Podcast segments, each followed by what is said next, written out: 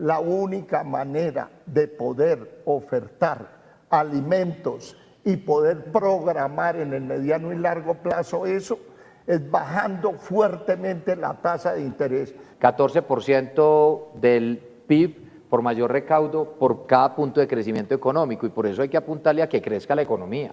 Cesa la contratación de exploración de petróleo en Colombia y tenemos que cuidar a esta Colombia para que podamos vivir todos nosotros acá. Con el objetivo de tener electores mejor informados, la Cámara de Comercio de Medellín para Antioquia, en alianza con Confecámaras, Asobancaria y Fedesarrollo, realizaron el foro Colombia 2022-2026, programas de gobierno bajo la lupa de las regiones. Este análisis estuvo basado en los cuatro candidatos que aparecen entre los más opcionados para llegar a la presidencia de la República, Federico Gutiérrez, Gustavo Petro, Rodolfo Hernández y Sergio Fajardo, donde se hizo un zoom a los temas de macroeconomía, salud, pensión, lo laboral, la educación y la competitividad.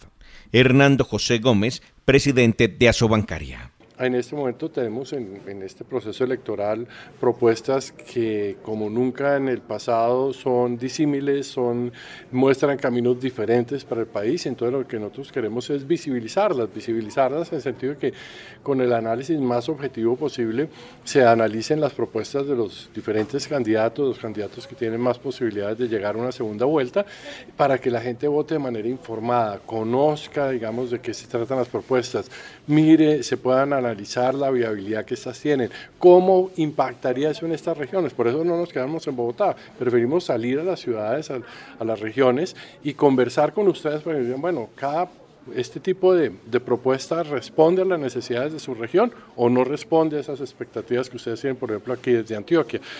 Del análisis se desprendió que solo dos candidatos proponen una reforma tributaria. Mauricio Reina, investigador asociado de Desarrollo.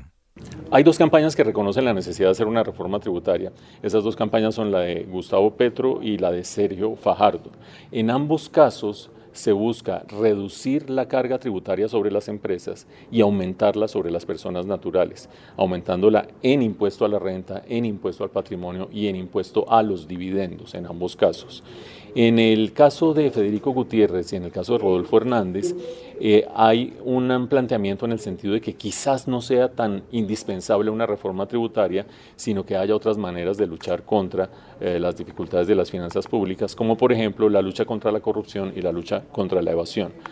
Sobre la independencia del Banco de la República, el candidato Gustavo Petro propone ampliar la participación para que las decisiones de política monetaria sean más democráticas. Tres de las campañas, Fajardo, Hernández y Federico Gutiérrez son explícitas al decir que mantendrían la independencia del Banco de la República. Gustavo Petro no plantea lo contrario, pero sí dice que la política monetaria debería estar en función no solamente de controlar la inflación, sino también de preservar el empleo y de garantizar el crecimiento de la economía, y que además deberían estar representados distintos sectores sociales y productivos en esa generación y formulación de la política monetaria. Allá hay una diferencia central con la de los otros candidatos. Solo tres candidatos proponen realizar una reforma pensional. Tres de las cuatro campañas reconocen que hay que hacer una reforma pensional profunda, en el sentido de que no exista más competencia entre el sistema público y el privado, sino que haya complementariedad. Es decir, que el sistema público de pensiones atienda las necesidades de los sectores menos favorecidos. Recordemos que hoy en día tres de cada cuatro colombianos mayores no tienen acceso a pensión y por lo tanto el sector público entraría a suplir esa necesidad, pero para eso se financiaría de los ingresos de todos los colombianos hasta cierto nivel de ingreso.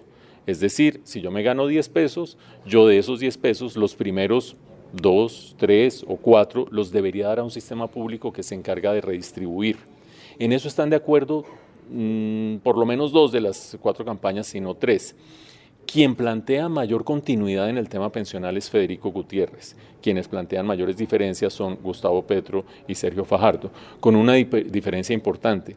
Según Mauricio Reina, Gustavo Petro plantea que el umbral mínimo sean cuatro salarios mínimos, es decir, cuatro millones de pesos, para así financiar el sistema público. Sergio Fajardo, por el contrario, es menos ambicioso y propone dos salarios mínimos. Un reto que le espera a quien llegue a la Casa de Nariño es la generación de empleo, donde se viene planteando una reforma laboral que permita disminuir la carga de parafiscales y la contratación flexible por horas. Y evidentemente ambas propuestas lo que terminan es fortaleciendo un pilar solidario y reduciendo un poco o un mucho, dependiendo del candidato del que estemos hablando, el ámbito de maniobra de los fondos de pensiones privados. Un reto que le espera a quien llegue a la Casa de Nariño es la generación de empleo, donde se viene planteando una reforma laboral que permita disminuir la carga de parafiscales y la contratación flexible por horas. Las propuestas más ambiciosas en este sentido están en Federico Gutiérrez y en Sergio Fajardo, en términos de tratar de bajar los parafiscales, de modo que los costos laborales no salariales se reduzcan y se genere más empleo formal. En ese caso, esos parafiscales o lo que hoy cubren esos parafiscales, que es la seguridad social, pasaría al presupuesto nacional. Y el otro elemento importante es la contratación por horas, pagando parafiscales por horas. En ese sentido, también se mueven en esa dirección tanto Sergio, las propuestas de Sergio Fajardo como las de Federico Gutiérrez. En relación con Gustavo Petro, deja a un lado esas propuestas enfocadas a la flexibilización laboral y los parafiscales y se enfoca más bien en una política pública de empleo, es decir, garantizar el empleo con salario básico para quienes no logren insertarse en el mercado laboral. Un tema que impactará también en el futuro de los colombianos es el modelo de educación, donde quienes proponen un cambio en relación con el modelo actual son Sergio Fajardo y Gustavo Petro. Quizás la más llamativa venga de Gustavo Petro que propone que tanto el qué se estudia como el cómo se estudia se decida comunitariamente, con participación de las comunidades, con participación de la gente, con programas pluriculturales y pluriétnicos es algo muy distinto a lo que conocemos eh, hoy en día, que es un dictar la política educativa y curricular desde el gobierno y desde las altas autoridades educativas. Aquí vendría de la base y de la comunidad esa gestión. En el caso de Fajardo, que está más o menos a mitad de camino en esta discusión, él propone también una participación, una creación eh, colectiva de esa discusión de la política educativa. El proyecto que yo quiero liderar pasa por en cada municipio hacer los pactos de calidad colegio por colegio, identificar dónde están las deficiencias, comprometer a las familias, a la, por supuesto a los municipios, a los estudiantes y de cada lugar vamos a saber dónde están las principales deficiencias. Quizás en ese sentido las propuestas más eh, afines a lo que existe hoy vengan del lado de Federico Gutiérrez que no tiene esa, eh, no abre esa puerta para la formulación de los currículos y la política pedagógica desde la comunidad. Sobre este tema opina Gloria González, quien ha ejercido la docencia por más de 40 años. La propuesta de, Sergio Fajardo para mí como educadora no la considero viable, ya que él eh, la presenta como eh, la recuperación y la revolución de la educación, pero es la responsabilidad recae exclusivamente sobre los padres de familia, los estudiantes y los maestros. Si miramos la situación del país, eh, es muy difícil que la gente se comprometa con lo que ni siquiera entiende. La propuesta de, del señor Petro en educación mm, puede llegar a ser viable desde, desde el punto de vista que él pueda recuperar el dinero que se perdió del artículo de la Constitución donde le daban amplias capacidades económicas a la educación para que fuera de calidad. Eh, entonces, si se recupera, él puede brindar todo lo que él está proponiendo, como es el preescolar entre niveles, como es eh, que los estudiantes del bachillerato automáticamente pasen a la universidad porque va a ser gratuita, nadie tiene que pensar en pagar y en, llevar la universidad a las regiones, no que los jóvenes tengan que salir a buscar cosas que, le encarecen su, su educación. Un concepto que ha causado alarma es la expropiación. Han expropiado a la gente no solo de la tierra, no solo de la vida, no solo del saber, la han expropiado en las ciudades. El investigador Mauricio Reina aseguró que la figura de la expropiación se ha aplicado en Colombia para obras de infraestructura, pero con indemnización buena parte de las obras públicas que ustedes conocen, que hace 10 años había un paraje eh, bucólico rural y hoy pasa una autopista, se han hecho con expropiación, con indemnización. La persona entrega su bien al Estado y el Estado le paga por ese bien un precio a discutir que generalmente es el de mercado. Allí no hay nada tan novedoso. La pregunta eh, de fondo es cómo se avalúa ese bien y en concreto estamos hablando de los bienes de las tierras agrícolas. Acuérdense o de las tierras del, del, país. Acuérdense ustedes que Colombia tiene 20 millones de hectáreas con vocación agrícola y solamente explota 6 o 7 millones de hectáreas. Hay un inmenso potencial para mayor producción. Las propuestas de algunos de los candidatos, y quizás la más ambiciosa sea la de Gustavo Petro, es eh, avanzar definitivamente con un catastro multipropósito. Ese esa es una idea común a todas las campañas, lo cual le da a la tierra un valor real de mercado. Las tierras subvaluadas hoy entrarían a tener valor eh, real de mercado, se cobrarían impuestos sobre ese valor real de mercado y el propietario, ante un impuesto mayor, un predial mayor, decidiría si la pone a producir lo que puede producir o si se la vende finalmente al Estado. En ese sentido, Gustavo Petro propone que el Estado sea quien compre las tierras y las destine a proyectos productivos comunitarios. Ahora bien, un asunto importante es que el Estado, al igual que muchos países, tuvo que salir a endeudarse para lograr garantizar la financiación de los diferentes programas y también la crisis generada por la pandemia.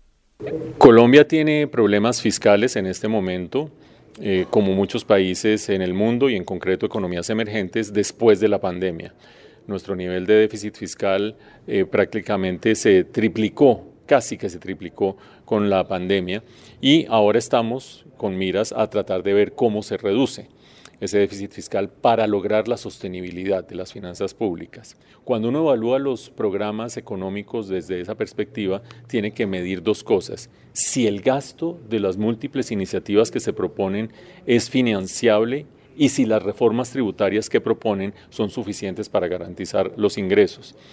Esa es una aritmética y una matemática que no tienen los programas. Algunos hablan de reformas tributarias por 30 billones de pesos, como por ejemplo Fajardo. Otros hablan de reformas tributarias más ambiciosas, incluso como la de Petro.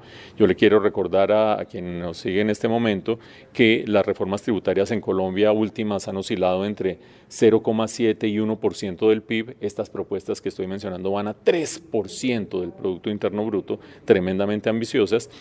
Y lo que uno se pregunta es cómo sería la economía política de una reforma tributaria tan ambiciosa.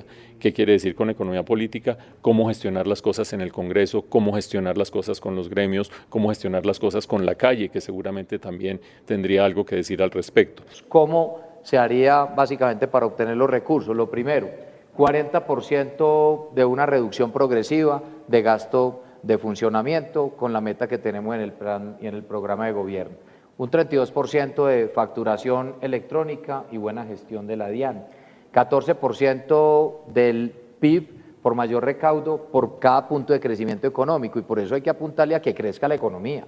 Sobre la transición energética, todas las campañas son sensibles debido al cambio climático, pero Gustavo Petro ha manifestado que no otorgará nuevas licencias de exploración de hidrocarburos. Cesa la contratación de exploración de petróleo en Colombia. Mensaje, vamos hacia una economía productiva, no extractivista. Habrá una transición tranquila, pero segura y seria, que empieza el primer día de gobierno quizás la medida más drástica frente a las otras campañas y abre interrogantes acerca de mm, el impacto macroeconómico que puede tener esa transición y también el impacto microeconómico que puede tener esa transición, teniendo en cuenta sobre todo que Colombia está atrasando en este momento de manera deliberada y muy eh, delicada el aumento del precio de la gasolina que en todo el resto del mundo se está dando. Al finalizar el foro, son varias las preocupaciones que le asisten a su bancaria, así lo manifestó Hernando José Gómez. Hay algunos temas que merecen un poco más de atención, merecen mucha más atención fórmulas para reducir la eh, la elevadísima informalidad en la economía.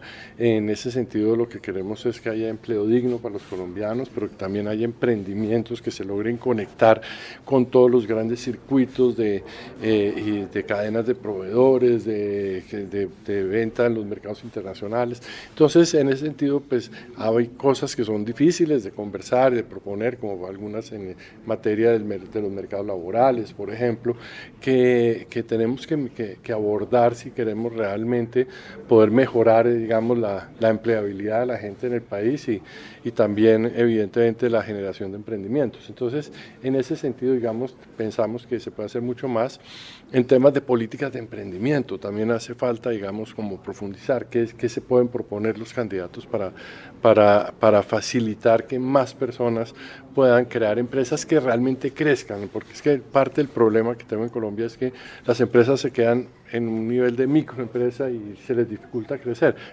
Recuerde, infórmese bien, consulte, debata antes de tomar la decisión de votar. Momento emprendedor, porque las oportunidades hay que aprovecharlas. Dirige Nicolás Ruiz.